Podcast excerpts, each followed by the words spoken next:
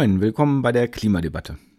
In der letzten Ausgabe ging es um das Ziel, 100% erneuerbare Energie zu nutzen, also komplett auf Erdöl, Erdgas, Braun- und Steinkohle zu verzichten.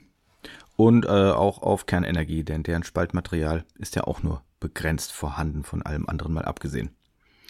Trotz aller Effizienzsteigerung wird künftig deutlich mehr Strom benötigt werden als heute. Das liegt nicht nur an stromverbrauchenden Entwicklungen wie der Digitalisierung, sondern auch daran, dass der Ersatz von fossilen Energieträgern in vielen Fällen durch grünen Strom erfolgen wird. Zum Beispiel beim Heizen von Wohnungen, womit wir beim heutigen Thema sind. Der Strombedarf wird sich in Deutschland bis zum Jahr 2040 gegenüber heute verdreifachen und diese riesige Strommenge soll auch noch aus Sonnenenergie gewonnen werden, also vor allem mit Windkraft und Solaranlagen. Eine sehr große Aufgabe. Beim Wohnen gibt es drei große Bereiche, die den Klimaschutz tangieren. Zwei betreffen den Energieverbrauch. Die meisten Wohngebäude müssen noch ordentlich gedämmt werden, um in der kalten Jahreszeit weniger Heizungswärme zu benötigen und um bei Sommerhitze auf Klimaanlagen verzichten zu können. Und, zweiter Punkt, die Wärme für Heizung und Brauchwasser muss klimaneutral gewonnen werden und das bedeutet in vielen Fällen, es muss eine neue Heizung her. Der dritte Bereich ist das Bauen von Wohnraum selbst, das bisher ständig neuen Boden beansprucht und damit Natur- und Landschaftsflächen verkleinert. Außerdem verursacht das Bauen selbst, die Herstellung und der Transport von Baumaterialien etc. heutzutage auch noch jede Menge klimaschädlicher Emissionen. Was Klimaschutz für unser Wohnen bedeutet, habe ich mit Lea Johansen und Greta Palaver besprochen. Lea Johansen arbeitet bei einer Energieagentur und ist Expertin für die Frage, wie unsere Häuser und Wohnungen klimagerecht werden können. Außerdem hat Johansen am Handbuch Klimaschutz mitgewirkt. Im zweiten Gespräch der heutigen Episode mit Greta Palaver geht es um die sozialen Aspekte des klimaverträglichen Wohnens. Und als letztes habe ich dann noch ein kleines provokatives Schmankerl zu einer sozialen Grundsatzfrage des Wohnens. Doch nun zunächst Lea Johansen zum Stichwort Wärmewende. Frau Johansen, was macht eigentlich eine Energieagentur? Eine Energieagentur hat so einen Kernbereich und das ist die Beratung von HausbesitzerInnen, wie sie Energie sparen können, besonders beim Heizen, also durch Gebäudedämmung, Fensteraustausch, Dachsanierung und so weiter. Und wie die Heizungsanlage ausgetauscht werden kann, sodass klimaneutral geheizt werden kann. Also es geht tatsächlich nur ums Wohnen. Nee, das nee. war so klassischerweise mal der Fall, also so der mhm. Kernbereich von Energieagenturen. Und mittlerweile haben sich doch ziemlich viele Energieagenturen zu Klimaschutz und Energieagenturen weiterentwickelt und beraten Kommunen auch vermehrt, also Städte und Gemeinden in der Verwaltung, wie dann die gesamte Stadt klimaneutral beheizt werden kann und darüber hinaus aber auch in Bereichen wie Mobilität oder andere Infrastrukturmaßnahmen. Mhm. Und was kostet mich das, wenn ich jetzt, sagen wir mal, äh, ich habe ein Haus und will mich da beraten lassen? die Beratung an sich oder äh, das Sanieren? Nee, das Sanieren natürlich, das macht ja wohl die Energieagentur nicht, nehme ich an. Nee, das Sondern was kostet mehr. mich die Energieagentur denn? Das ist abhängig davon, in welchem Bundesland sie wohnt und welche Kooperation die Energieagentur zum Beispiel mit der Verbraucherzentrale hat. Also in der Agentur, in der ich arbeite, gibt es eine sehr gute Kooperation mit der Verbraucherzentrale, sodass viele Erstgespräche kostenlos sind oder so eineinhalb bis zweistündige Gespräche für 30 Euro Eigenanteil angeboten werden können. Das heißt dann aber umgekehrt, dass solche Serviceleistungen der Energieagentur irgendwo anders her bezahlt werden. Genau, die werden dann zum Beispiel von der Verbraucherzentrale gefördert oder auch durch andere Maßnahmen von der Landespolitik oder vom Bund. Gibt es denn diese Energieberatung dann bei diesen Agenturen nur für Eigentumsbesitzer oder kann ich auch als Mieterin da vorstellig werden und sagen, ich habe den Eindruck, mein Wasserkocher verbraucht irgendwie zu viel oder so? Ja, das ist eine sehr gute Frage. Natürlich ist das so, dass bei gerade was alles mit Häusern und mit Wohnen zu tun hat, dass die Menschen, die selber ein Haus besitzen, da einfach unglaublich privilegiert sind und jetzt auch gerade im Klimabereich da auch eine viel größere Handlungsmöglichkeit haben. Ne? Die können selber bestimmen, welche Heizung sie einbauen oder wie sie dämmen und so weiter. Aber es gibt auch Beratungsangebote für MieterInnen und da gibt es zum Beispiel insbesondere für einkommensschwache Haushalte die Möglichkeit, einen Stromsparcheck in Anspruch zu nehmen. Das ist dann kostenlos und dann kommen Leute zu ihnen nach Hause und gehen die großen Punkte durch, ne, wo so Strom gespart werden kann durch Austausch von Geräten oder andere Bedienungen beim Wasserkocher zum Beispiel. Mhm. Also unser Thema ist aber ja tatsächlich heute das Wohnen und beim Wohnen, wenn ich das richtig verstehe, geht es tatsächlich in erster Linie mal um die Wärme. Das ist das große Thema, deswegen auch das Schlagwort Wärmewende, also Energiewende haben wir schon. Und was für Wenden? und die große politische Wende hatten wir mal angeblich. So, und jetzt also eine Wärmewende. Und wenn ich das richtig sehe, haben wir es da mit zwei Bereichen zu tun, nämlich mit der Dämmung, also weniger Energieverlust und dann, wie kommt die Energie überhaupt erst in die Bude? Und dann würde ich gerne mit der Dämmung erstmal anfangen. Was hat da eine Energieagentur zu tun? Ja, also ich würde sagen, dass das einmal im Bereich von HausbesitzerInnen zu beraten, was müssen sie dann eigentlich für eine Dämmung machen, um auf einen guten Klimaschutzpfad zu kommen mit ihrem Haus. Also das ist, glaube ich, insgesamt in der Gesellschaft noch nicht so angekommen, dass wir nicht nur das Klima schützen durch Energie, die wir dann erneuerbar nutzen, sondern jede Energie, die nicht erzeugt werden muss, muss sich auch gar nicht regenerieren. Also wenn wir regenerative Energien wollen, dann ist es doch auch ganz gut, so wenig wie möglich zu benutzen, weil die gar nicht irgendwie erst erneuerbar erzeugt werden muss. Und darum geht es beim Dämmen. Wenn jetzt die Sonne aber auf mein Dach scheint und ich sage, ja, das ist doch gut, dann kann ich doch aufs Fenster auflassen und heizen, weil geht die Sonne da rein. Ob die Sonne jetzt vom Dach direkt abstrahlt oder ob die Sonne erst nochmal kurz in meine Butze reinkommt und dann rausgeht, ist es nicht egal. Man kann ja auch sagen, ich habe hier einen ganzen Windpark neben mir und ich weiß, dass er sowieso viel zu viel Strom erzeugt. Keiner weiß, wohin damit jetzt gerade. Warum soll ich jetzt eigentlich Strom sparen? Da fällt doch ganz, ganz viel Energie an. Das ist falsch, ja? Das ist natürlich schwierig, ne? wenn Sie jetzt mit Stromparkbetreibern sprechen, die gerade aktuell das Problem haben, dass sie ständig ähm, ihre Windkraftanlagen abstellen müssen, weil die Stromnetze noch nicht fertig ausgebaut sind, dann ist das natürlich doof. Aber da ist ja eigentlich das eigentliche Problem, dass diese Stromnetze noch nicht fertig ausgebaut sind, sodass der Strom auch jederzeit genutzt werden kann. Weil der Bedarf für die Energie, der ist ja ständig da. Und so ist das auch beim Heizen. Ne? Also wir haben insgesamt nicht das Problem, dass wir zu viel Energie haben oder zu viel erneuerbare Energie und die nicht genutzt werden kann, sondern dass wir eigentlich wenn wir konsequent 100% erneuerbare Energien ausbauen wollen und nutzen wollen, dass wir dann insgesamt weniger Energie verbrauchen müssen, als mhm. wir das zurzeit tun. Und was sind so die Standardpunkte, die Sie jetzt sehen, wenn Sie einen Hausbesitzer meinetwegen oder ein Mehrfamilienhaus, ist ja egal was, so beraten? Also heißt es dann immer, okay, da muss halt einfach mehr, mehr Watte drumrum, muss irgendwie eingepackt werden, die Hütte und äh, andere Fenster rein? Oder was sind so die Standardpunkte, wo Sie sagen, das ist eigentlich immer, wenn, wenn die Hütte älter als so und so viele Jahre ist, müssen wir da und da dran gehen.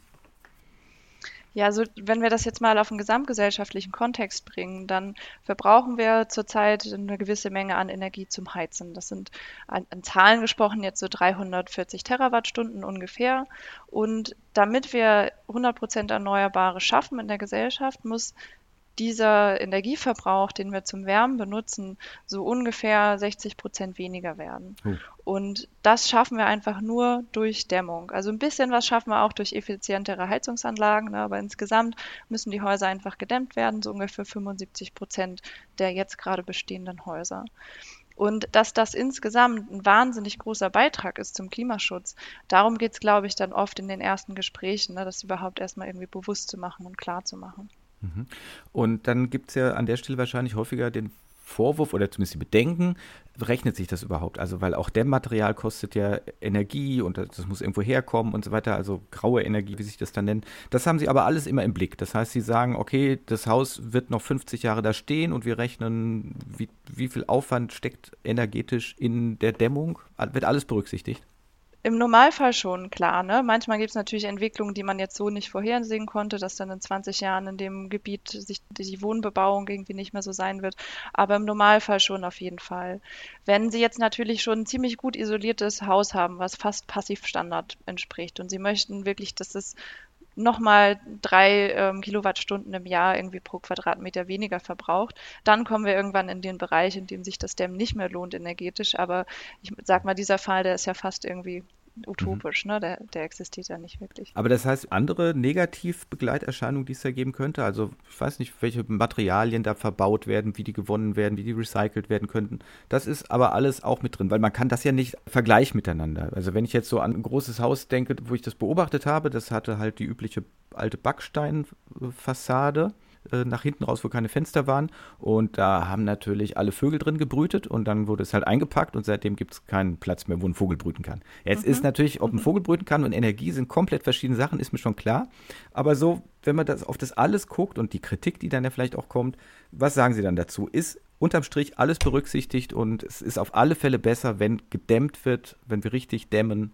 Also sagen wir mal bis zu einem Grenzwert so von vielleicht irgendwie 30 Kilowattstunden pro Quadratmeter im Jahr an Wärmeverbrauch ist das immer lohnenswert zu dämmen. Und natürlich müssen wir insgesamt in der Gesellschaft dahin, dass wir ökologische Materialien benutzen, dass wir eine Recyclingwirtschaft einbauen, auch in den Dämmstoffen, die wir nutzen, ne? dass wir das so einplanen. Alles, was wir jetzt irgendwie verbauen, das hat einen begrenzten Lebenszyklus an dem Ort, an dem es gerade steht. Und mhm. wenn dann die Zeit als Dämmstoff irgendwie abgelaufen ist, dann muss sich schon vorher überlegt werden, was passiert denn mit diesem Dämmstoff danach.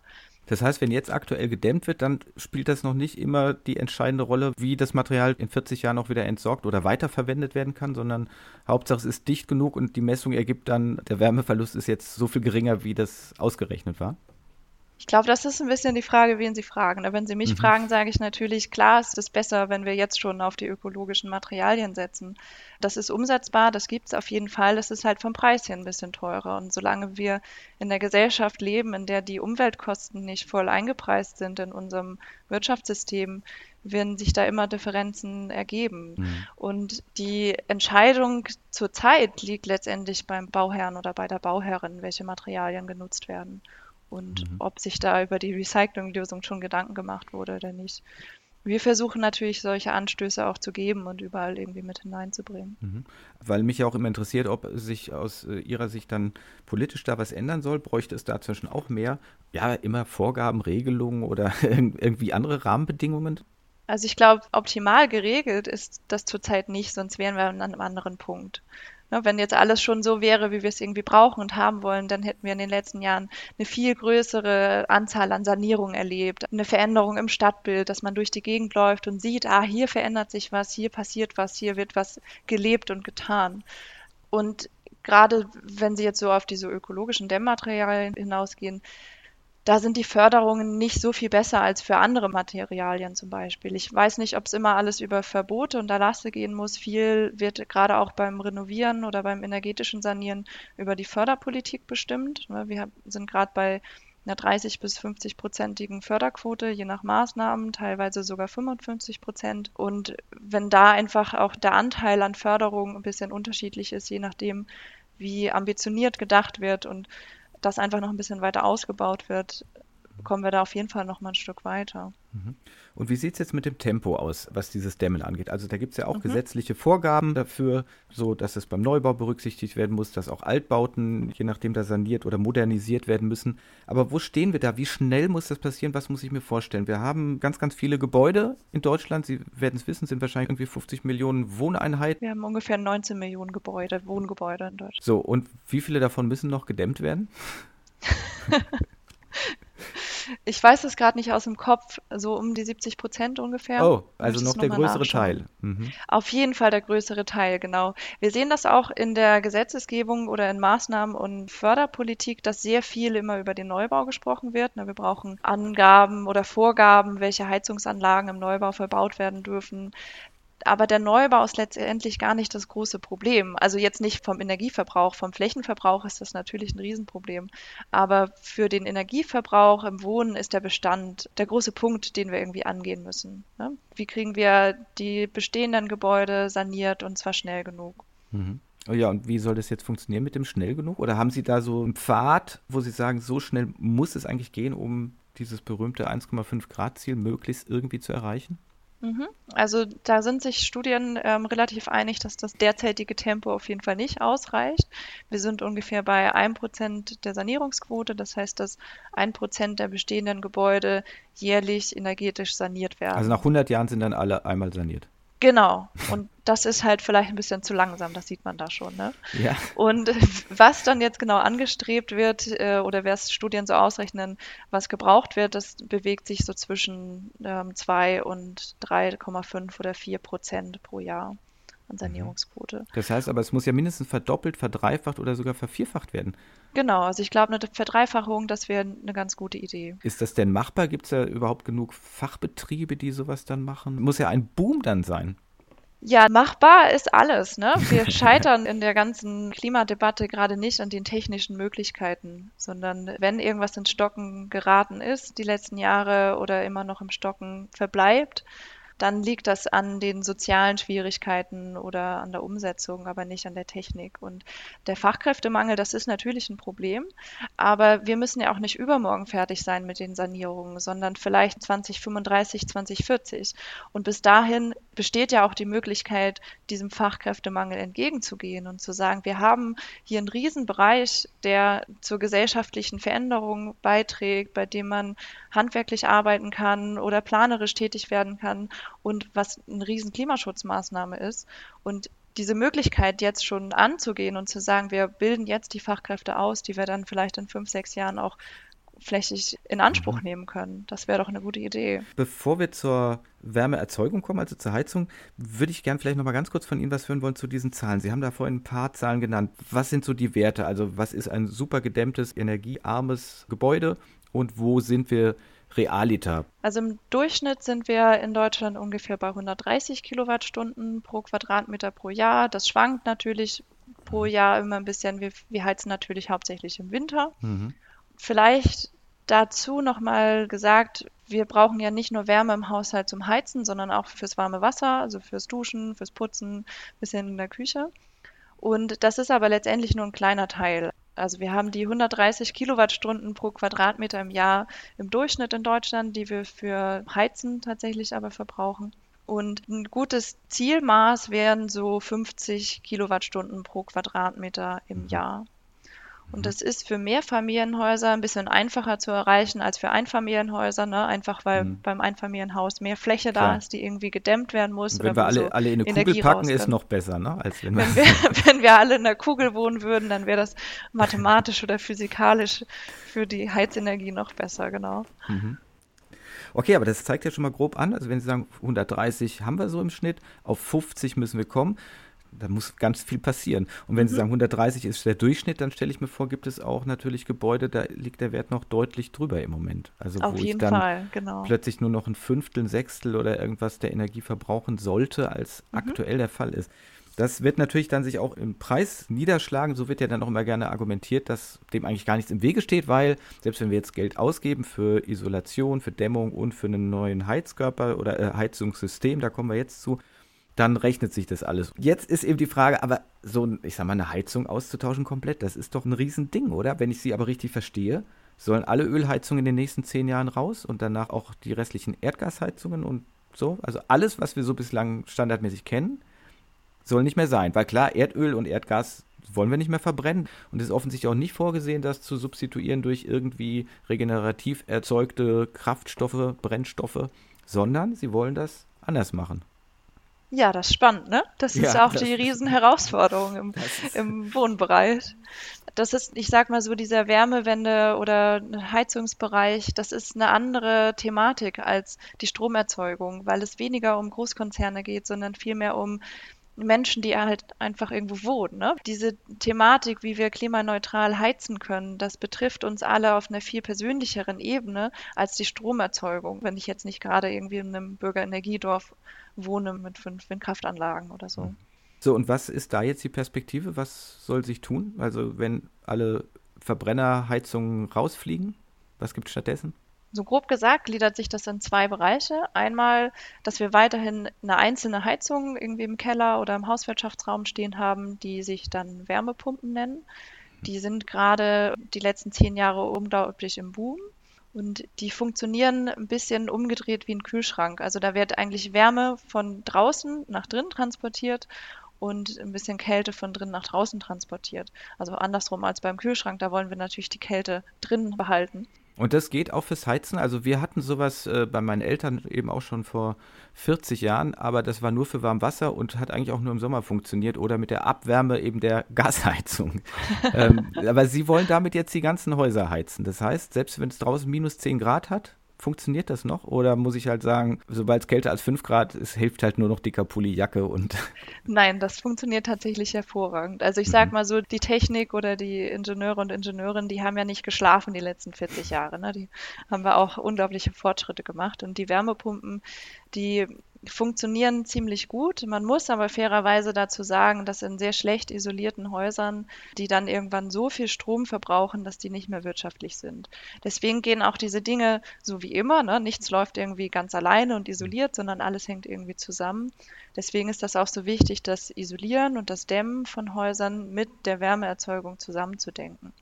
Und je besser ein Haus isoliert ist, desto weniger Strom verbraucht die Wärmepumpe. Mhm. Und wenn ich jetzt so ein super isoliertes Haus habe, dann schafft die Wärmepumpe auch bei minus 10 Grad irgendwie noch Energie rauszuholen. Das geht, genau, auf jeden Fall. Und das geht Oder setzen Sie einfach drauf, dass es keine kalten Winter mehr gibt. nee, ich hoffe ja, dass wir das durch die Eindämmung des Klimawandels dass schaffen, dass bleibt, es weiterhin ja? Winter gibt. Nein, das schaffen die Wärmepumpen und die schaffen das sogar nicht nur in super gut isolierten Häusern, sondern auch in okay isolierten Häusern. Aber interessant ist dabei, dass Sie vielleicht jetzt gerade vor allem an so Luftwärmepumpen gedacht haben, dass die Luft von, habe ich ja auch mhm. so ein mhm. bisschen so erzählt vorhin, ne? dass mhm. die Luft von draußen genommen wird, ein bisschen Wärme daraus gezogen wird und nach drinnen geschoben genau, wird. Genau, so kenne ich das. Pustet die ganze Zeit. So, so Puste-Dinger, genau. Und das hört man dann manchmal auch, dass das doch ein bisschen nervige Geräusche gibt. Die neueren sind ein bisschen besser geworden. Aber wir können der Wärmepumpe auch aus anderen Quellen Wärme zur Verfügung stellen, die sie dann einfach nur noch mal wärmer macht und ins Haus gibt. Und dafür kann man zum Beispiel Bohrungen vornehmen lassen, die dann 50 bis 100, teilweise auch mehr Meter in die Tiefe gehen und da einfach aus der Erde die Wärme ziehen. Und das hat natürlich den Vorteil, dass es da im Winter und im Sommer gleich warm ist. Also die Kälte hm. im Winter, die schafft das nicht, auf diese 40, 50 Grad zurückzugehen. Und warum gilt diese Geothermie, also ob sie die jetzt direkt holen oder nochmal irgendwie verdichten, wenn ich das mal so flapsig sagen darf, wieso gilt die eigentlich als regenerativ? Wächst die immer ewig nach? Weil man stellt sich doch vor, irgendwann ist die Erde auch mal abgekühlt und vielleicht findet die das gar nicht gut, wenn wir die so abkühlen, weil sich irgendwas verändert oder so. Also soweit mir das bekannt ist, ist das tatsächlich kein Problem, dass so viel Wärme im Erdkern, dass das bisschen, was wir über Erdbohrungen daraus ziehen, nicht wirklich nachweisbar ist zu einer Verkühlung des Erdkerns führt. Aber irgendwann ist tatsächlich dann die Erde mal ausgekühlt und dann wird sie auch irgendwann mal nicht mehr geben, aber das wird in einem Zeitraum passieren, der Okay. Also das heißt, es, es, ist nicht wirklich regenerativ. Die Sonne ist ja auch nicht unendlich regenerativ, wie wir wissen. Genau. genau. Irgendwann hat alles ein Ende die Physiker sagen wahrscheinlich, nee, da geht es dann irgendwie anders weiter. Aber für unseren Zeithorizont, das wollte ich nur noch mal wissen. Also sagen Sie einfach, wenn man mal so auf den Globus guckt, das ist so ein Riesending und das bisschen, was wir da ausmachen, das macht einfach gar nichts aus. Also das heißt, es lohnt sich dann je nachdem auch in die Erde zu bohren und von dort die Wärme zu holen. Zum Beispiel, genau. Gäbe es noch andere Möglichkeiten? Ja, man kann noch im Garten zum Beispiel so Flachkollektoren auslegen lassen. Das ist wie quasi ein verbuddelter Gartenschlauch, der in so Schlängelform unter der Erde dann so mhm. verbuddelt wird. Und dann zieht es quasi nicht die Erdwärme so aus dem Erdkern heraus, aber da ist es halt trotzdem warm genug. Um genau, da, wo es nicht gefriert sozusagen. Da, wo es nicht ah, gefriert, mh, genau. Ja. Okay. Das ist ja spannend. Ja, also Sie sagten ja, Wärmepumpen, die sollen den größten Teil ausmachen, ist das richtig? Ja, so 70 mhm. Prozent oder was wollen Sie da erreichen? Ja, so zwischen 60 und 70 Prozent, genau. Und der Rest ist weil es sich in bestimmten Fällen nicht lohnt oder warum sagen Sie nicht 100% Wärmepumpen? Der Rest ist, weil sich in bestimmten Fällen andere Dinge ergeben, die noch viel lohnenswerter sind. Ah. Genau, also nicht, weil die Wärmepumpen dazu schlecht ja. sind, sondern weil es andere Dinge gibt, die da einfach noch sich viel stärker anbieten. Und das sind Wärmenetze. Und das ist dann wiederum was? Ich verteile Wärme von einem Punkt auf mehrere Häuser, oder? Richtig, genau. Also an einem Ort in der Stadt oder im Dorf, vielleicht auch an zwei oder drei Orten, wird Wärme erzeugt, quasi in einem Gebäude zentral und dann wird durch Rohrleitungen unter der Erde dieses dort erzeugte warme Wasser zu den einzelnen Häusern verteilt. Mhm. Und daraus ergeben sich ziemlich viele Vorteile. Nämlich einmal muss nicht jedes Haus sich selber um die Wärme kümmern. Ne? Also ich muss nicht jetzt entscheiden, was ist denn wirklich die beste Lösung für mein Haus? Wie kann ich denn die Wärme erzeugen? Ist das die Wärmepumpe? Was ist eigentlich irgendwie mit Holz? Gibt es vielleicht doch irgendwann die Möglichkeit, dass man ganz günstig synthetische Gase erzeugen kann, mhm. ne? sondern ich kann mich an dieses Wärmenetz anschließen Und wenn sich dann irgendwann andere Technologien ergeben, dann kann man ja einfach an diesem einen Ort in der Stadt mhm. ne, da die Technik austauschen. Aber ich muss nicht wieder in 800 Häusern in der Stadt oder in dem Dorf die Heizungsanlagen austauschen. Und wie würden die jetzt zunächst mal ihre Wärme erzeugen? Im aktuellen Schritt ist das auch wieder abhängig vom Standort oder können Sie sagen, ja gut, das wird immer irgendwie eine Biogasverbrennung sein oder? Nee, das ist natürlich abhängig vom Standort. Mhm. Ne? Das ist insgesamt für die Wärmeerzeugung in Wärmenetzen ergibt sich ja das gleiche Bild wie für die einzelnen Heizungen in den Häusern. Ne? Wir können nicht großflächig auf Biomasse setzen, also auf Holz oder auf mhm. Biogasanlagen, weil der Flächenverbrauch dafür einfach viel zu groß ist. Wenn wir die Sonnenenergie direkt nutzen, also über Solarthermieanlagen, dass die Sonne quasi direkt warmes Wasser erzeugt, ne, wie beim Gartenschlauch, der so im Garten rumliegt und im Sommer dann erstmal mhm. warmes Wasser da rauskommt. Yeah. Das wird uns ja quasi geschenkt. Dafür brauchen wir ungefähr 50 mal weniger Fläche für die Energieerzeugung als über Biogasanlagen dann ist es doch viel klüger, wenn wir das mhm. einfach ausnutzen und das in die Wärmeerzeugung mit integrieren. Mhm. Und warum sind es dann trotzdem so relativ wenig Prozent, die Sie da jetzt äh, sehen? Also wenn Sie sagen, rund 70 Prozent wird mit Wärmepumpe, jetzt stelle ich mir alle Städte vor und denke, warum sollen denn da überall Wärmepumpen stehen? Kann man das nicht dann auch alles schon so durch Netze verbinden? Weil das klingt ja so ein bisschen wie die äh, einfache Idee, warum hat eigentlich jeder mit seinem eigenen Garten einen Rasenmäher, den er jeden Samstag da anschmeißen muss für 20 Minuten, anstatt dass die einen Rasenmäher nehmen und dann reihum nutzen. So mhm. wirkt es ja auf mich hier auch, dass man sagt, ja, ist doch viel logischer, wir machen einen so ein Ding, wo wir die Wärme erzeugen und dann verteilen wir sie einfach und muss nicht jeder selber machen. Warum genau. sind das dann trotzdem nur relativ gilt offensichtlich nur für einen kleinen Teil. Also tendenziell wäre es auch, glaube ich, gut möglich, das noch weiter auszubauen. Wir haben ein bisschen das Problem bei Wärmenetzen, dass der Bau von denen sehr teuer ist. Früher gab es gerade in größeren Städten oder heutzutage auch noch so Fernwärmenetze. Das waren dann sehr, sehr große Netze, an denen sehr viele Häuser angeschlossen sind die viel über Kohlekraftwerke befeuert wurden oder über Gaskraftwerke. Und dann gab es irgendwann so eine Entwicklung, gerade im ländlichen Raum, als das mit den Biogasanlagen mhm. kam, dass gesagt wurde, wir haben doch jetzt hier auch in dieser Biogasanlage Wärme, die überhaupt gar nicht genutzt wird, die bei der Stromerzeugung einfach als Abfallprodukt entsteht. Lass uns die doch noch nutzen. Das ist doch Quatsch, dass die einfach irgendwie so gen Himmel verpufft. Und um sich da von dieser Kohle, die viel in Fernwärmenetzen genutzt wurde, so ein bisschen abzugrenzen, auch begrifflich, hat sich da der Begriff von Nahwärme etabliert. Auch weil das oft kleinere Netze waren in kleineren ähm, Orten auf dem, auf dem Land. Aber wenn wir jetzt die Fernwärme auch umgestalten Richtung 100% erneuerbare Energie, dann gibt es da ja gar nicht mehr die Notwendigkeit, sich da so unbedingt von abzugrenzen. Und deswegen spreche ich zum Beispiel ganz gerne einfach von Wärmenetzen. Das heißt, ich kann nicht einfach sagen, für alle Großstädte würde es sich lohnen, weil da wohnen viele Menschen dicht beieinander, da kann ich die alle mit Netzen versorgen, mit Wärmenetzen. Offensichtlich ah, sollen doch nach wie vor viele Häuser, auch wo, wo 10, 15 äh, Parteien drin wohnen, sollen trotzdem Wärmepumpen bekommen. Ich glaube, die Frage, warum dann nicht einfach noch viel mehr überall Wärmenetze gebaut werden, dass das vor allem eine gesellschaftliche Frage ist. Also es gibt schon klare Schwellenwerte, bei denen Wärmenetze irgendwann nicht mehr wirtschaftlich sein werden, aber in so ganz zersiedelten, sehr ländlichen Gebieten. Und das andere ist dann eine Frage von, was wollen wir denn eigentlich? Wie wollen wir unsere Wärme erzeugen und wie wollen wir heizen? Wollen wir, dass das jede Person für sich macht? Wollen wir das irgendwie gemeinschaftlich organisieren? Das sind auch Bereiche, in denen immer mehr genossenschaftliche Projekte initiiert werden und sich realisieren. So einfach, wir wollen jetzt zusammen irgendwie unsere Wärme managen und erzeugen. Wir wollen selbst auch bestimmen, wo die Wärme herkommt und wie sie entsteht. Und wir wollen nicht, dass da irgendwelche Großkonzerne Geld mitmachen, sondern wir wollen, dass das alles hier lokal verbleibt.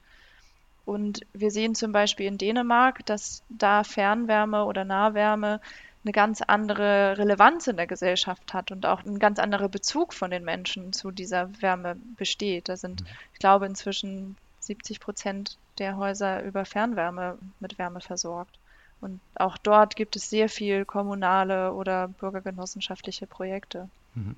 Damit kämen wir zum letzten Bereich, nämlich nochmal Ihrer Beratung. Also Sie beraten Kommunen und Hausbesitzer. Und wenn es um diese Wärmewende jetzt geht, wo sehen Sie da die realen Probleme? Wo hakt es? Hakt es in der Politik, in der Verwaltung, bei den Eigenheimbesitzern, bei Kapitalinteressen, Wohnungsbaugesellschaften oder so? Wo, was haben wir da für eine Gemengelage? Also wir haben ja gesehen, es ist sehr, sehr viel zu tun. Das bedeutet, es kostet Geld. Über diese soziale Frage wollte ich ja mit Ihnen jetzt nicht sprechen, was das dann mit Mieterhöhungen und so weiter zu tun hat. Aber wo sind die großen Probleme? Wo sehen Sie viel Beratungsbedarf? Wo müssen Sie viel erklären? Und wo hakt es vielleicht auch einfach noch im Bewusstsein? Ja, ich glaube, das ist eigentlich der springende Punkt, dieses Bewusstsein. Ne? Ich bin eigentlich gar nicht die Person, die sagt, wir kommen im Klimawandel nicht voran, weil das an Wissen fehlt. Das Wissen ist überall da. Aber im Bereich der Wärmewende ist das doch, glaube ich, hier und da der Fall. Wir haben, wenn wir an Klimaschutz denken, dann denken wir irgendwie an die Stromerzeugung, an große Kohlekraftwerke. Wir denken ans Autofahren, ans Fliegen, vielleicht meinte Leute auch an Ernährung, aber so richtig an, was mein statisches Haus damit zu tun hat, was sich überhaupt gar nicht bewegt, das ist irgendwie einfach da, ne? Und mhm. das macht ja selber auch erstmal nichts. Ich sehe dass das ein sehr großer Bereich ist, in dem man Klimaschutz betreiben kann und auch sollte, das ist, glaube ich, einfach noch nicht so im Bewusstsein da. Und das ist der eine Punkt, an dem es irgendwie vielleicht hakt, aber bei dem man dann auf der anderen Seite ja auch noch sehr viel machen kann. Ne? Da steckt unglaublich viel Potenzial drin, wenn dieser schlafende Riese erstmal irgendwie geweckt wird. Hm. Was kann ich jetzt als einzelner Mensch da tun? Mir gehören keine ganzen Häuserblocks oder so, wo ich sagen kann, ja, da bringe ich mal den Klimaschutz voran? Habe ich Möglichkeiten, auch einfach so als engagierter Bürger irgendwas im Bereich der Energiewende voranzubringen? Ja, das ist in der Tat natürlich nicht so einfach. Ne? Also ich wohne zum Beispiel auch selbst zur Miete. Ich habe das schwieriger, meinen Vermieter davon zu überzeugen, eine neue Heizungsanlage einzubauen, als das selber zu machen. Und selbst wenn mir jetzt selbst ein Haus gehören würde, sind das einfach auch Summen, die die doch ein bisschen teurer sind, als aufs mhm. Fahrrad umzusteigen in der Mobilität. Ne? Das sind, wir reden da nicht von irgendwie 200 oder 1000 Euro, sondern doch eher im Bereich von irgendwie 10.000 Euro für Sanierung noch viel, viel mehr. Aber ich meine, wenn man jetzt im Internet so ein bisschen recherchiert, was kann ich tun im Wohnen, um da klimaschützend unterwegs zu sein, dann werden Sie sehr schnell finden, einfach weniger heizen. dann können Sie, jedes Grad spart irgendwie so und so viel Treibhausgas und sonst irgendwas. Das ist natürlich nicht falsch und ich möchte den Weg jetzt auch nicht boykottieren, einfach weniger zu heizen, aber das ist ja keine Lösung auf Dauer irgendwann wäre das ja vielleicht doch schön, wenn das einfach auch allen möglich ist, bei 21 oder 20 Grad im Winter auch irgendwie in Temperatur zu wohnen. Und da sind diese genossenschaftlichen Projekte, glaube ich, der Punkt, an dem äh, Menschen sich gut engagieren können und die sehr viel Momentum auch irgendwie erzeugen, sehr viel das Gefühl geben, ich kann hier was tun und auch am Ende das sichtbar machen. Wir haben jetzt zum Beispiel zusammen ein Wärmenetz realisiert. Wir erzeugen jetzt in diesem Ort Wärme, die vielleicht zu 90 Prozent lokal erzeugt wird. Und wir können selber bestimmen, welchen Anteil erneuerbaren Energien wir da nutzen wollen. Was ist uns das wert, vielleicht auch jetzt Vorkosten zu stemmen, auch wenn die CO2-Bepreisung vielleicht noch nicht ganz auf dem Niveau ist, wo es jetzt für das Klima irgendwie wirtschaftlich wäre. Und in so einer Genossenschaft, meinen Sie, kann ich mich auch engagieren, selbst wenn ich dann in meiner eigenen Wohnung gar nicht davon profitieren kann? Ja, natürlich ist das irgendwo idealistisch. Ne? Das mhm. ist jetzt nicht so, ich profitiere dann direkt irgendwie ähm, sofort davon. Aber dem Klima ist es ja irgendwie auch egal, ne, wo die Treibhausgase emittiert werden. Aber sie schaffen da ja lokal vor Ort irgendwie eine Veränderung. Und wenn dann dieses Wärmenetz erstmal da ist und der Anschluss dann an so ein Wärmenetz auch gar nicht mehr so viel Geld kostet. und sie ja vielleicht auch ihren Vermieter, Vermieterin mal so ein bisschen darauf hinstoßen können, dann ist es vielleicht am Ende doch so, dass sie dann diese Wärme auch nutzen, die mhm. sie mit initiiert haben. Also wenn ich da jetzt was tun will, weil ich ja immer nach dem Konkreten suche, dann mhm. sagen Sie, such mal im Internet nach so einer Energiegenossenschaft oder kann ich sowas auch selber gründen? Und das wäre jetzt sozusagen meine letzte Frage, komme ich dann wieder zur Energieagentur. Kann ich mich bei Ihnen beraten lassen, wie ich denn da aktiv werde oder brauche ich da einen Beratungsschein, weil ich nachweisen muss, dass ich über genug Kapital verfüge, um überhaupt irgendwie da aktiv werden zu können? wie, wie stelle ich mir das vor? Wenn ich jetzt, ich bin jetzt total angefixt und sage, das Thema bringe ich jetzt mal ein bisschen voran. Ich meine, das, das Schöne ist ja in dem ganzen Klimathema und der Klimadebatte ist, dass nicht eine Person oder eine Agentur jetzt das alles alleine stemmen kann. Und dadurch ergeben sich an so vielen Stellen Möglichkeiten mitzumachen. Und ich glaube, in dem Punkt wäre so ein bisschen der Bundesverband Bürgerenergiegenossenschaften einfach der oder die treffende Ansprechpartnerin, als wir das jetzt zurzeit sind. Perspektivisch gesehen würden wir sehr gerne viel mehr mit Bürgerenergiegenossenschaften zusammenarbeiten. Wir haben die Fälle auch schon gehabt, ne, dass einzelne Menschen zu uns kamen und sagen, wie ich, ach, ich würde jetzt eigentlich ganz gerne hier mal was angehen. Und wir unterstützen dann auch ganz gerne. Ich meine, das sind so ein bisschen so die Schmankerl in dem, in dem Bereich, wo man mit sehr engagierten Menschen zusammenarbeiten darf. Aber für diese ganzen rechtlichen Fragen auch von Genossenschaftsgründung und so weiter, da sind Vereine oder Bundesverbände, die sich genau mit solchen Themen dann auch vorrangig auseinandersetzen, glaube ich, einfach die treffenderen AnsprechpartnerInnen. Mehr Details zur Wärmewende und zum dafür prognostizierten Strombedarf gibt es im Handbuch Klimaschutz, kurz, verständlich und übersichtlich. Es sind übrigens nicht 50 Millionen Wohneinheiten in Deutschland, wie ich im Gespräch gesagt habe, sondern etwas weniger, knapp 43 Millionen. Nun zur sozialen Frage. Wer trägt zum Beispiel die Kosten der Wärmewende? Darüber habe ich mit Greta Palava gesprochen. Sie ist Geografin, arbeitet in einem Umweltverein in Berlin und ist in klima- und wohnungspolitischen Initiativen aktiv. Für die Rosa-Luxemburg-Stiftung hat sie die sozialpolitischen Folgen von energetischer Gebäudesanierung untersucht. Die Ergebnisse gibt es in der Broschüre Sanieren ohne Verdrängung, die als PDF bei der Stiftung zu bekommen ist. Link im Begleittext zu dieser Podcast-Folge in den so groß klingenden Show Notes. Frau Palava, wir wollten ja über die sozialen Probleme der energetischen Sanierung sprechen. Wir wollten über die Kosten sprechen. Wir wollten darüber sprechen, was bedeutet eigentlich der Klimaschutz für Menschen, die zur Miete wohnen. Und da wollten wir jetzt so der Reihe nach mal ein paar Probleme durchgehen. Die Grundlage ist ja zunächst mal, wie kommen die Kosten für den Klimaschutz, den es in Gebäuden braucht, diese große Wärmewende, wie kommen diese Kosten hinterher zu den Mieterinnen und Mietern?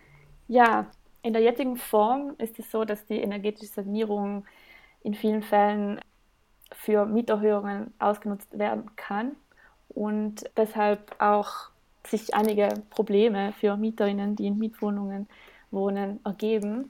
Das liegt an der Form, in der energetische Gebäudesanierung umgesetzt, aber vor allem finanziert wird und an der Gesetzeslage, die das möglich macht.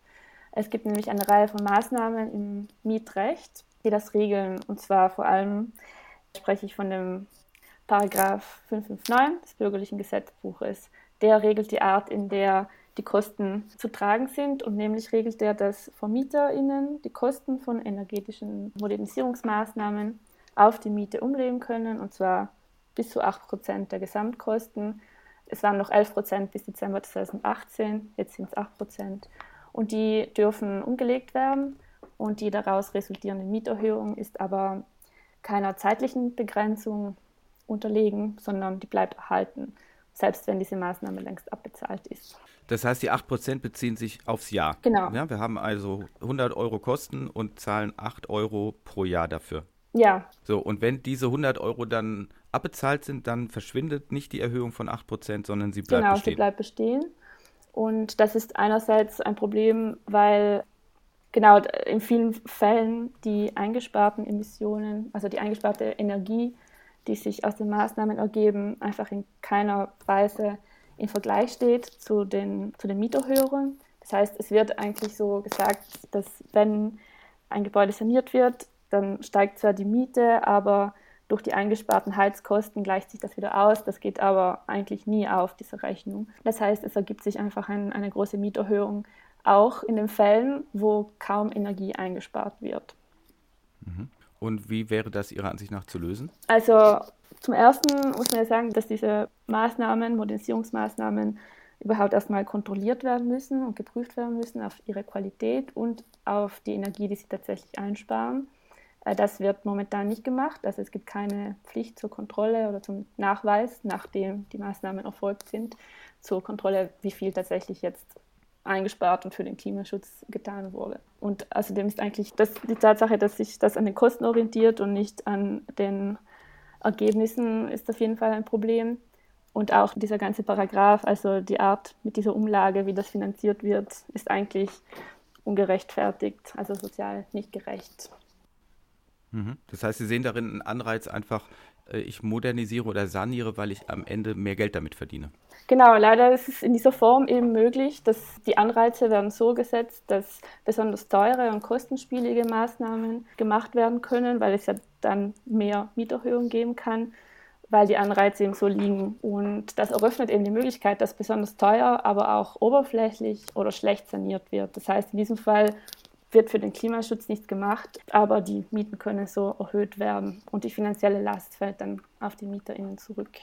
Und das mit dieser 8% Erhöhung, ich stelle mir jetzt vor, wenn das einmal durch ist, dann könnte auch die nächste Sanierung geschehen und dann wieder 8% aufgeschlagen werden?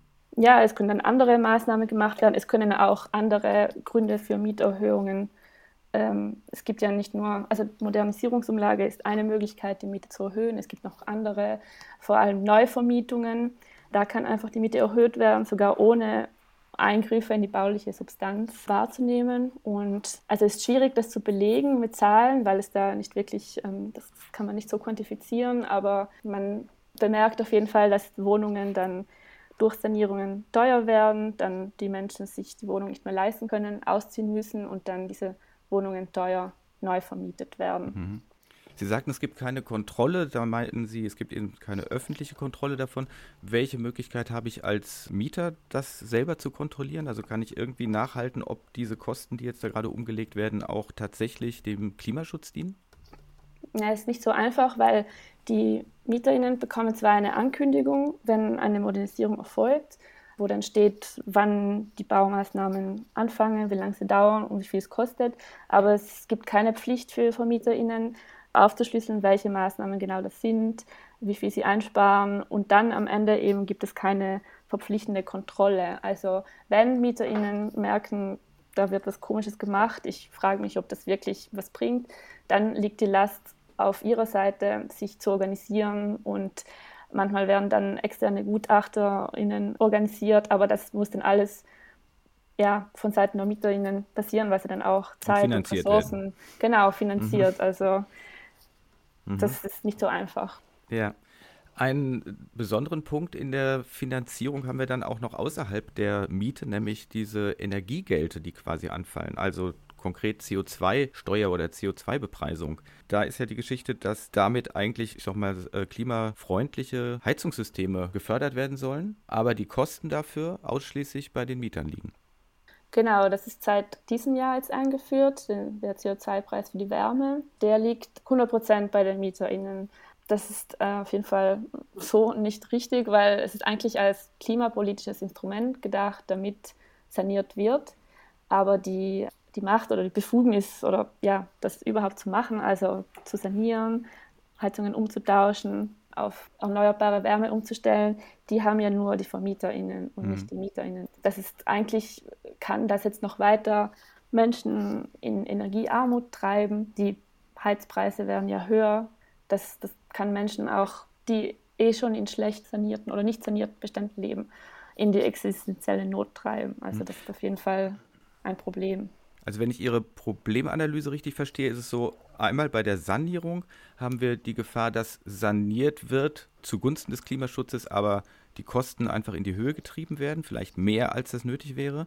Und bei der Umstellung von Heizung haben wir genau das Gegenteil. Es wird nicht modernisiert, weil die Kosten für die klimaschädliche Heizung ja sowieso die Mieterinnen und Mieter zu tragen haben ja, es ist noch zu früh zu sehen, ob und welche Lenkungswirkung dieser CO2-Preis hat. Mhm. Aber im Fall von Sanierungen ist es eigentlich ein doppeltes Problem, weil im besten Fall wird für den Klimaschutz saniert und dann aber steigen die Mieten.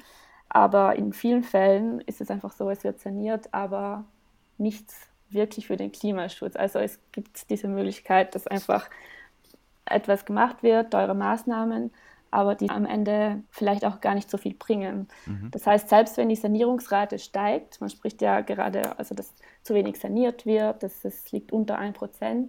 Natürlich ist es wichtig zu sanieren, aber nur wenn die Rate steigt, sagt das noch nichts über die Qualität der Sanierung aus. Und das ist auch mhm. ein zusätzliches Problem. Und welche Perspektive haben Sie hier auf unsere Gesellschaft und konkret eben die Demokratie, die Mitbestimmung? Also im Moment scheint es ja so zu sein, wenn ich Mieter in einem Haus bin, dann werde ich vor vollendete Tatsachen gestellt. Ich habe ja kein Mitspracherecht, wie das meinetwegen in großen Betrieben ist. Es gibt ja keinen äh, Mieterrat, wie es den Betriebsrat gibt oder irgendwie sowas. Genau, also die Modernisierungen müssen geduldet werden von MieterInnen. Da kann man eigentlich nicht so viel machen. Aber sie können Beratung aufsuchen um wirklich da auch ein Mitspracherecht zu haben, das ist eher schwierig. Ja, brauchen wir eine Demokratisierung des Mieterdaseins. Ja, wenn, dann brauchen wir eine Demokratisierung des, äh, des Wohnraums, also mhm. eine Rückführung des Wohnraums in die öffentliche Hand, eine Vergesellschaftung des Wohnraums, damit eben hier wirklich bei Investitionen für den Klimaschutz es nicht um immobilienwirtschaftliche Interessen geht, sondern wenn was für den Klimaschutz getan wird, dann eben für, für die Gesellschaft und für das Gemeinwohl und nicht mhm. für Profitsteigerungen. Wir hatten im vorangegangenen Gespräch gerade gehört, dass es Energiegenossenschaften oder Energienetzwerke gibt, die da auch helfen könnten. Fehlt hier vielleicht auch einfach bislang ein Steuerungsinstrumentarium für die einzelnen Bezirke, Kieze, Wohnblöcke, also für so die kleineren Einheiten, dass sich da verschiedene Häuser zusammentun können und sagen, wollen wir nicht irgendwie gemeinsam unsere Energiefrage lösen, unsere Energieversorgung? Ja, das geht, wenn vielleicht die Gebäude in, in öffentlicher, kommunaler oder genossenschaftlicher Hand sind oder von MieterInnen selbst verwaltet sind. Aber momentan ist es ja eher nicht der Fall und vor allem bei den Fördermitteln, die man in Anspruch nehmen kann, gibt es unterschiedliche Hindernisse, wie schwierig das sein kann. Es gibt diese Fördermittel zwar, aber in vielen Fällen werden sie gar nicht erst in Anspruch genommen, weil es sich eher rentiert, einfach die Modernisierungsumlage anzuwenden, statt dann die Fördermittel, die mit bestimmten Auflagen ja verbunden sind, in Anspruch zu nehmen. Mhm. Aber aus Ihrer Sicht passen schon Klimaschutz und Mieterschutz zusammen irgendwie? Das sind nicht konkur konkurrierende Interessen. Nee. Also es wird gerne so dargestellt, also es gibt dieses Narrativ, dass ähm, entweder Klimaschutz das Wohnen teurer macht oder dass Schutz von MieterInnen Investitionen in den Klimaschutz verhindern. Aber tatsächlich ist es ein Narrativ, das gern benutzt wird, um abzulenken von der Verantwortlichkeit auf beiden Seiten. Also Mieten steigen mit oder ohne Sanierung. Also die Wohnungskrise ist hier, es ist seit vielen Jahren hier, es ist eine Krise. Die ist aber nicht durch klimaschutzpolitische Maßnahmen geschuldet, sondern durch ähm, Formen, die eine Ausnutzung von solchen Maßnahmen zulassen. Und vor allem bei der Diskussion um Mietendeckel hat man das auch ganz gut gesehen, dass es plötzlich hieß, ja, mit dem Mietendeckel haben wir zum Beispiel Wohnungskonzerne jetzt kein Geld mehr, um in den Klimaschutz zu investieren. Das heißt, während des Mietendeckels, wo keine großen Mieterhöhungen möglich waren, wurde dann gestoppt mit Modernisierungen. Zugleich hören wir jetzt, dass zum Beispiel Vonovia, einer der großen Konzerne, eine Milliarde Euro Dividende hatte letztes Jahr. Das heißt, die Wohnungskonzerne haben ja weiterhin Profite gemacht, aber sie haben entschieden, diese nicht zu reinvestieren in die Gebäude. Und das zeigt halt, dass es eben nicht dieses Klima versus Mieterinnenschutz, es geht nicht darum. Mhm. Jetzt gerade seit 14 Monaten ist ja der Slogan auf die Wissenschaft hören so ganz populär geworden. Geschieht das hier oder fehlt hier zum Beispiel wissenschaftliche Expertise? Also wird vielleicht der Klimaschutz hier etwas zu sehr naturwissenschaftlich gesehen oder zu ausschließlich? Haben Sie den Eindruck, da fehlt in der Debatte was? Oder kommen schon alle vor durch Lobbygruppen wie eben dann Mietervereine und so? Hm, ich denke, es gibt durchaus viele Expertinnen und wissenschaftliche Studien zu den Themen. Ich glaube, das Problem war, dass bis vor kurzem noch das Thema Sanierung, also die Bereiche Wohnen und Klima ein bisschen getrennt betrachtet worden sind, dass eben eigentlich beide zusammengehören und es Folgen für beide Bereiche gibt.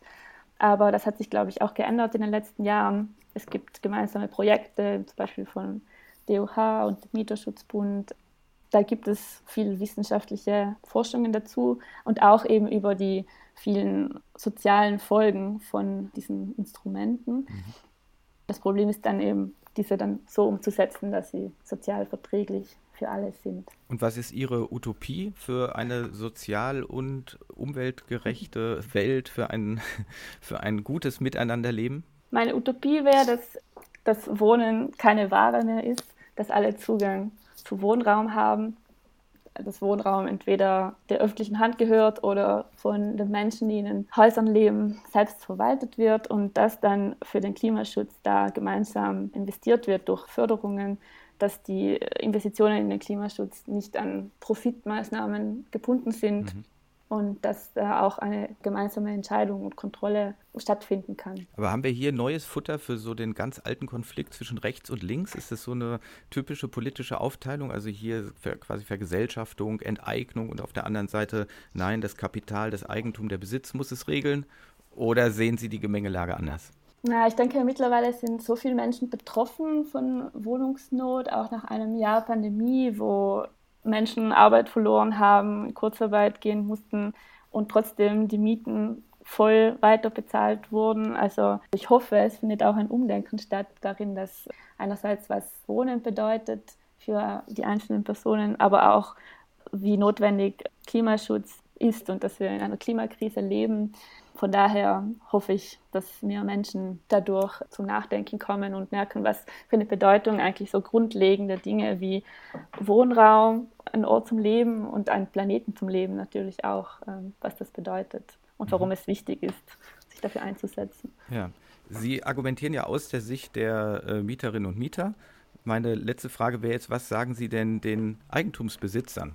Glauben Sie, dass es hier ein gedeihliches Miteinander gibt, dass es hier eine gemeinsame Lösung gibt, dass sozusagen Vermieter und Mieter an einem Strang ziehen können letztendlich? Oder haben wir hier so eine klassische Verteilungsfrage, wer besitzt etwas, wer hat Macht, wem gehört etwas, wer darf über irgendetwas bestimmen und äh, ist da gerade neues Kräftemessen am Start? Hm, ich denke, um den Konflikt kommt man nicht drum herum. Es, ja, es geht ja um, um Besitz und Verteilung und Macht. Das sind einfach Konfliktpotenziale. Aber ich hoffe trotzdem, dass wir das irgendwie auf einer, dass es auf eine gemeinsame Art und auf eine konstruktive Art angegangen werden kann. Gut. Erster Schritt ist ja, die Probleme zu benennen. Sie haben jetzt Probleme aus Ihrer Sicht benannt und die Eigentumsbesitzer benennen ja äh, die Probleme aus Ihrer Sicht auch permanent. Also das heißt, ohne Gewinnmöglichkeiten wird nicht investiert, wird nicht gebaut, wird nicht modernisiert, sodass in der Debatte alles vertreten ist. Oder fehlt da etwas? Ich denke, es ist schon alles vertreten. Also je nachdem, wen Sie fragen werden, bekommen Sie auch ganz unterschiedliche Antworten auf die Frage, wo liegt das Problem der Gebäudesanierung. Und da kennt man auch ganz gut, welche ja, verschiedenen Interessensgruppen es gibt. Aber am Ende finde ich es wichtig, dahin zu schauen, auf die Interessensgruppen, die eben keine Macht haben oder am wenigsten Macht haben. Und eine gerechte Gesellschaft ist die, wo genau auf diese Gruppen auch vor allem geachtet wird. Dann herzlichen Dank, Frau Palava, für Ihre Einschätzung zu den sozialen Fragen des Klimaschutzes beim Wohnen. Herzlichen Dank. Vielen Dank Ihnen. Am Ende hat Greta Palava kurz den sozialen Grundkonflikt angesprochen, der zwar allgegenwärtig ist, aber in der Debatte nur punktuell eine Rolle spielt, etwa wenn es um die mögliche Vergesellschaftung sehr großer Immobilienfirmen geht. Es ist der Konflikt zwischen Grundeigentumsbesitzern und denen, die kein Grundeigentum haben und deshalb immer auf fremdem Terrain wandeln und leben. Dazu passt ein Essay, den ich im letzten Jahr für den Deutschlandfunk geschrieben habe und aus dem ich fünf Minuten zitieren möchte. Mitten raus, also bitte nicht wundern, dass es gleich holter die Polter losgeht. Es sprechen Ilka Teichmüller und Markus Hoffmann. Weil aber ein ambitionierter Immobilienkönig nicht jeden persönlich mit dem Knüppel besuchen konnte, bestand eine zweite Gewaltstrategie in der Erfindung von Recht. Herrscher behaupteten einfach, ihnen gehöre alles, und nur wer das zu bestreiten versuchte, musste mit dem Knüppel unterworfen werden. Jean-Jacques Rousseau meinte mit einem berühmt gewordenen Satzanfang der Erste, der ein Stück Land eingezäunt hatte und es sich einfallen ließ, zu sagen, dies ist mein, und der Leute fand, die einfältig genug waren, ihm zu glauben. Dieser erste Zaunaufsteller, meinte Rousseau, habe zugleich die Grundlage für Not und Elend, Krieg und Schrecken geschaffen. Doch das wahre Problem begann mit der Eigentumsbehauptung. Alles gehöre nicht vielen kleinen Bodenumzäunern, sondern nur ganz wenigen und wer fortan leben wolle, müsse nach deren Pfeife tanzen. Zweiter Aspekt die Akkumulation von Reichtum. Im Laufe der Jahrhunderte haben sich die Eigentumsverhältnisse im Einzelnen zwar immer wieder geändert. Im Ergebnis aber gehörte das Land nie allen gemeinsam. Die Geschichte der Sesshaftwerdung des Menschen ist die Geschichte von Herrschern und Beherrschten, Masters and Servants, von Vermietern und Mietern. Es ist auch eine Geschichte von Kleptokratie, wie es der amerikanische Anthropologe Jared Diamond ausdrückt. Im besten Falle tun solche Gesellschaften Gemeint sind die ersten größeren Menschengruppen, in denen sich Hierarchien ausbildeten. Im besten Falle tun solche Gesellschaften Gutes, indem sie aufwendige Dienstleistungen erbringen, die sich der Einzelne nicht leisten kann. Im schlimmsten Fall handelt es sich um schamlose Kleptokratien, die das Volk ausplündern und den von ihm erarbeiteten Reichtum nach oben umverteilen. Die Eigentumsreligion machte es möglich, von jedem Menschen, der nicht zu den privilegierten Priestern und Häuptlingen gehörte, für das Leben auf diesem Erdball Pacht zu fordern und mit Land zu handeln. Konzerne kaufen Boden auf der ganzen Welt, obwohl er doch unbezahlbar teuer sein müsste. Und sie können mit schneller Rendite rechnen. Da Boden immer gebraucht wird und das weltweite Nutzungsinteresse weiter steigen statt sinken wird, ist Bodenspekulation fast risikolos.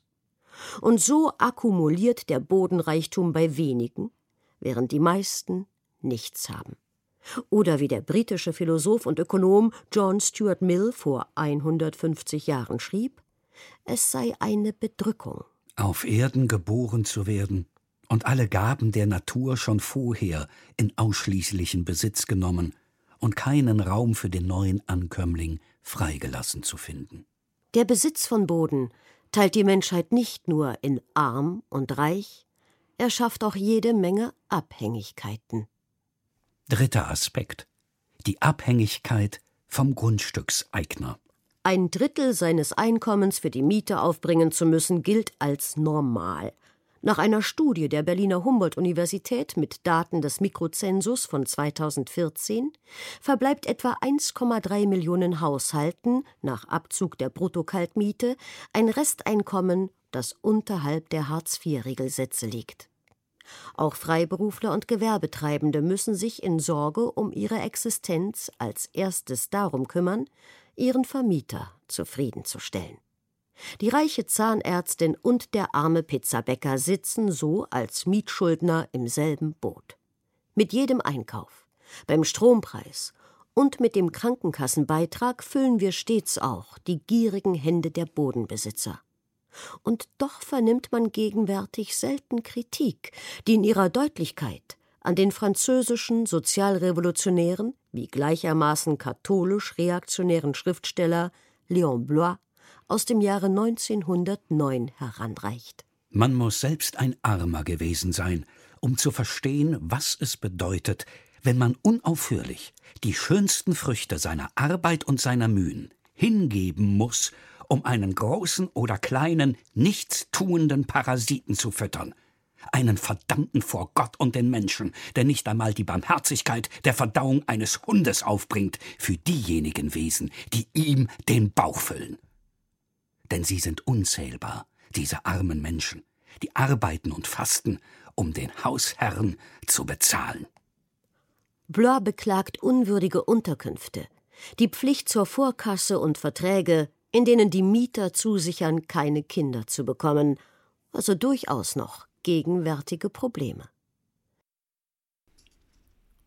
Das war ein kleiner Ausschnitt aus dem Essay Eigentumsreligion von der Idee, mit Grund und Boden reich zu werden, den es beim Deutschlandfunk und in der ARD Audiothek zu hören gibt.